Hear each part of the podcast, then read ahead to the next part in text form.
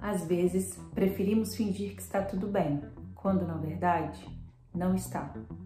Tudo isso por medo de enfrentar os nossos conflitos internos. É importante olhar para os nossos conflitos internos e escolher não agir somente quando o copo está transbordando.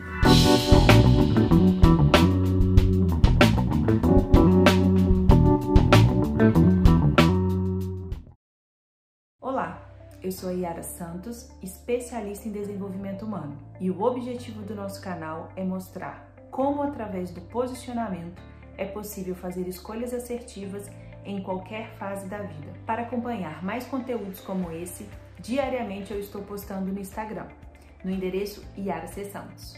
Por que você está preferindo viver uma situação que não é tão boa por medo de enfrentar um conflito interno. Um conflito interno acontece quando não conseguimos nos entender, quando olhamos para as nossas atitudes e vemos algo completamente diferente daquilo que a gente acredita. Como resolver esse conflito interior? Primeiro, busque entender qual é a origem desse conflito, em qual área, se é algo que tem se repetido, se você tem sentido uma diferença muito grande entre as suas crenças e as suas ações, se tem sido uma dificuldade somente de posicionamento ou se você tem questionado na sua mente os seus próprios valores, as suas próprias crenças, mas comece a entender aonde esse conflito está nascendo. Segundo, saiba que tipo de pensamento você precisa investir mais energia e foco.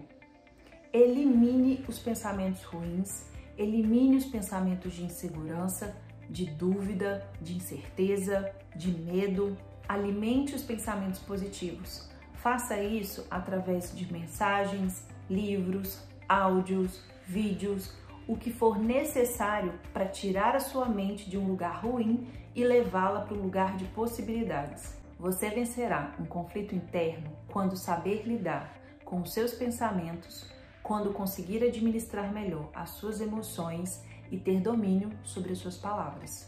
É como se existissem dois eus. Um eu tem a ver com quem de fato você é, com o que você acredita e com seu propósito de vida. O outro eu tem a ver com o que as pessoas acham a seu respeito, com o que elas dizem que você tem que fazer, com o peso social, cultural das suas experiências. É como se existisse um conflito entre essas duas pessoas e muitas pessoas ficam presas no meio do caminho, sem conseguir de fato se posicionar. Muitas pessoas, no conflito do eu, preferem agir como se fossem um ator na própria vida. Não se identificam, não se reconhecem, não estão felizes, mas têm muita dificuldade de assumir quem de fato são. Muitas vezes, por não conseguir se situar muito bem em quem de fato você é e quem você gostaria de ser ou quem você gostaria de parecer ser, você muitas vezes não faz o que gostaria. Você faz muitas coisas no dia a dia simplesmente para satisfazer as outras pessoas. E cada vez que você toma essa atitude,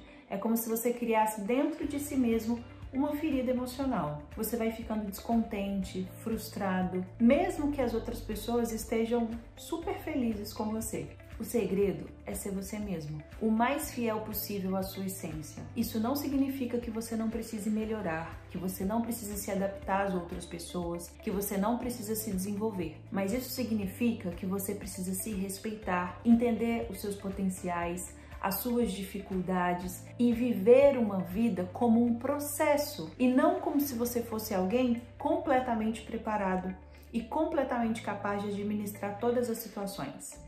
Às vezes é difícil de encontrar resposta, às vezes é difícil de encontrar o caminho, mas quando você vai tendo clareza de quem de fato você é, investindo mais em se conhecer melhor, e tudo isso acontece olhando para sua história, para suas atitudes e para suas escolhas de maneira verdadeira e não de maneira emocional. Se você quer viver uma vida tranquila, você precisa entender que os padrões sociais são inatingíveis. Não importa o quanto você se esforce, sempre não vai ser o suficiente para alguém. Não importa o quão bom você seja, sempre vai ter alguém disposto a fazer uma crítica ao seu trabalho. Então, você precisa conseguir administrar muito bem as suas características, as críticas ou os posicionamentos de outras pessoas que são de fato bons para o seu desenvolvimento e saber separar de uma maneira bem efetiva o que pertence às outras pessoas e ao ambiente cultural que não conversa com a sua identidade. Não é possível viver uma vida em cima do muro. Se a sua razão começa a brigar com as suas emoções e não conversar com as suas emoções, muito provavelmente dentro de você vai estar tá um caos. E para resolver esse caos, você precisa saber os momentos em que a sua razão precisa ser prevalente ou os momentos em que você precisa valorizar o que você está sentindo. Não é fácil para a maioria das pessoas, mas eu posso te garantir é possível. Você sabe o que de fato influencia nas decisões do seu eu interior, aquele eu de verdade? Primeiramente, as suas experiências.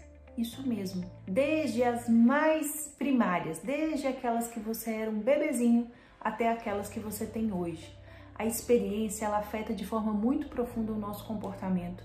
Ela atinge de uma maneira muito efetiva as nossas emoções, as nossas crenças os nossos comportamentos. Então, preste atenção nas experiências que você teve ao longo da sua história. Não somente isso, preste atenção nas suas influências. Isso mesmo. As nossas influências, as mais importantes, começam na nossa primeira infância, normalmente com aquelas pessoas que representam a paternidade. E por que, que eu estou falando de pessoas que representam? porque algumas pessoas não conheceram o seu pai e a sua mãe biológica, mas isso não significa que elas não tiveram pessoas que de alguma maneira exerceram uma função maternal e paternal na sua vida. Tudo que você viveu e está vivendo é armazenado de duas formas: uma pela consciência e outra pelo inconsciente. A consciência é tudo que você dá conta de dizer, de contar, de explicar sobre a sua história. E o inconsciente é um monte de informação que você não vê, mas elas possuem uma grande influência nas suas decisões, na forma com que você conduz a sua vida, na forma com que você gerencia suas emoções e na forma com que você realiza escolhas. Se você teve alguma experiência muito dolorosa em qualquer fase da sua vida, Normalmente, isso vai estar registrado em você e dependendo da forma que você trabalhar essa situação, esse trauma ou essa dor, isso pode ser um impedimento para que você consiga atingir outros relacionamentos saudáveis. Muitas pessoas vivem uma experiência dolorosa, gostariam de nunca mais viver uma experiência como aquela, mas, por incrível que pareça, ficam repetindo experiências dolorosas na mesma área. Isso é muito comum. Se você teve em algum momento da sua história experiências muito difíceis emocionalmente, traumas, abusos, situações muito tristes, perdas muito importantes, às vezes repetidas, ou às vezes uma situação que para muitas pessoas é uma situação simples, mas que para você teve um peso muito especial na sua história, isso provavelmente vai gerar muitos conflitos no que você acredita, na forma com que você se relaciona, na maneira que você enxerga o mundo. E uma coisa que é muito importante dizer, muitos desses conflitos internos, eles vão estar tão bem escondidos que sem a ajuda de um profissional é muito difícil alcançar qualquer um deles. Preste atenção nas suas repetições, nas repetições ruins que têm acontecido na sua vida. Isso é um grande sinal que possa estar acontecendo com você um conflito interno devido a alguma situação que você viveu no passado e que não conseguiu resolver sozinho. Tudo que você é hoje é fruto do que você viveu, do que você experimentou e do que você acredita. Não negligencie a sua história.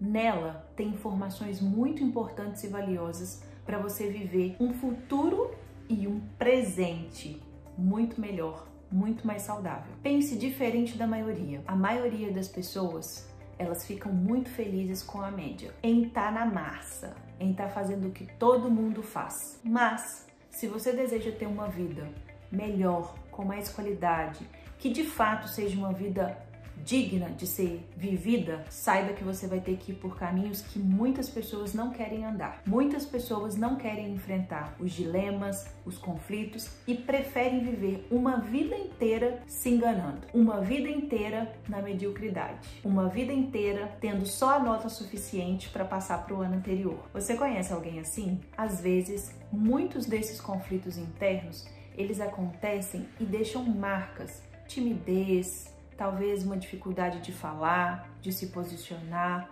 deixa medos, receios, aflições, e isso são coisas que precisam de fato serem tratadas. A gente precisa entender que no veneno também é encontrado a cura. Essas situações elas precisam ser enxergadas como oportunidades e não como um cárcere, uma prisão que veio na sua vida para te acorrentar e impedir que você possa se desenvolver. Não é esse o objetivo.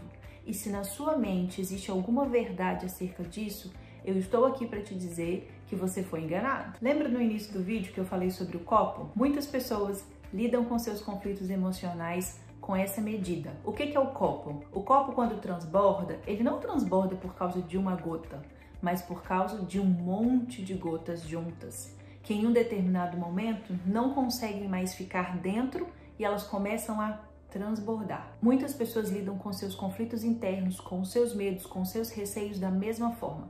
Elas vão guardando, guardando, guardando e em algum momento ou situação vai transbordar.